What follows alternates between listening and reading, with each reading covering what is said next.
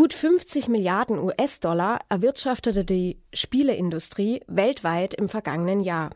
Ganze Generationen von Jugendlichen sind mit Xbox und PlayStation groß geworden.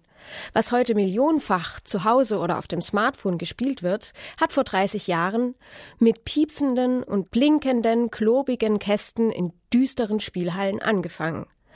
Die Geschichte dieser Kultur des elektronischen Videospiels lebendig zu erhalten, hat sich der 2002 gegründete Verein Retro Games e.V. vorgenommen. Im kleinen Vereinsmuseum in der Karlsruher Gablonser Straße kann man über 70 Spielautomaten aus der Urzeit der Videospiele bewundern wie sich die Entwicklung von den sogenannten Arcade-Automaten bis hin zu den digitalisierten Computerspielen heute gestaltet hat und ob Computerspiele tatsächlich Gewalt fördern können, das hat Radio KIT-Reporter Lars-Erik Janssen für uns herausgefunden.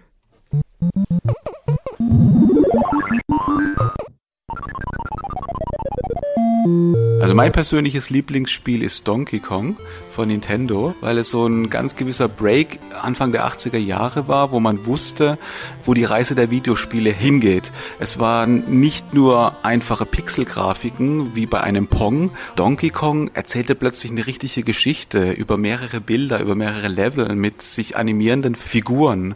Und es war für mich so ein Schlüsselerlebnis, dass ich wusste, die Möglichkeiten der Videospiele sind ja eigentlich gigantisch. Mario Berluti ist der richtige Ansprechpartner, wenn es um Videospiele geht. Der 46 Jahre alte Informatiker ist Vorstand von Retro Games e.V. in Karlsruhe.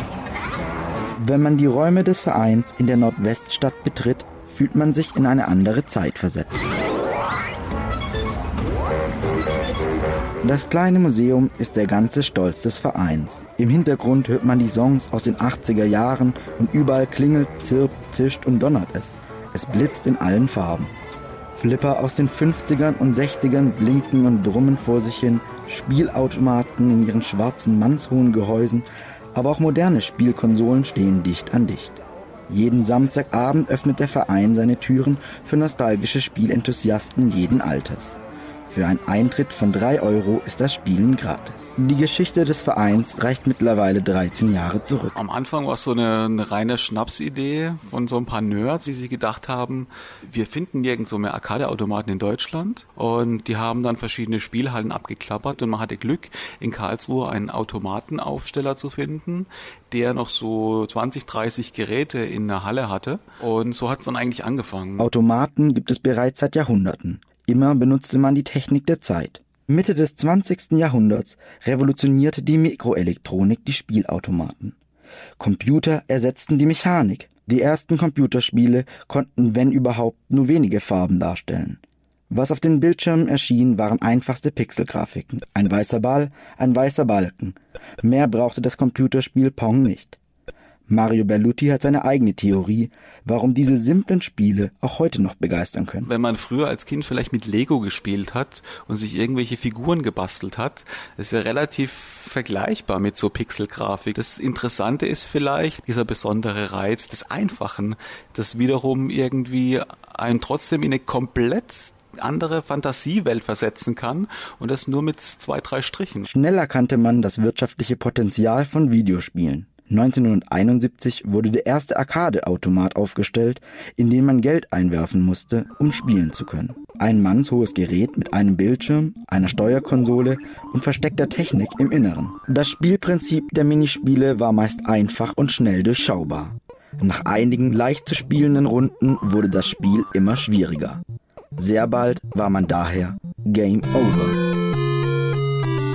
Und wir möchten natürlich auch vor allen Dingen der Jugend klar machen, wo kommen eure Spiele, die ihr heutzutage auf den Smartphones spielt, eigentlich ursprünglich her. Und zwar von den Arcade-Automaten. In den 70er Jahren gab es Spielautomaten nur in Gaststätten, Diskotheken und vor allem in Spielhallen.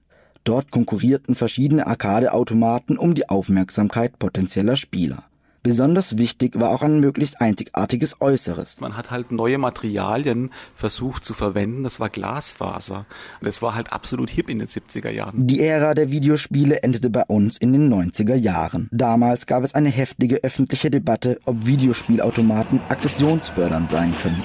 Der Jugendschutz vermutete bei Videospielautomaten ein großes Suchtpotenzial und verbannte die Ungetüme in die Spielhallen.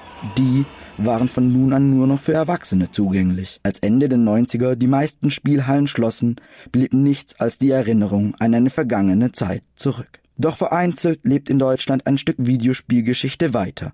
Zum Beispiel in den Räumen des Retro Games e.V. in Karlsruhe.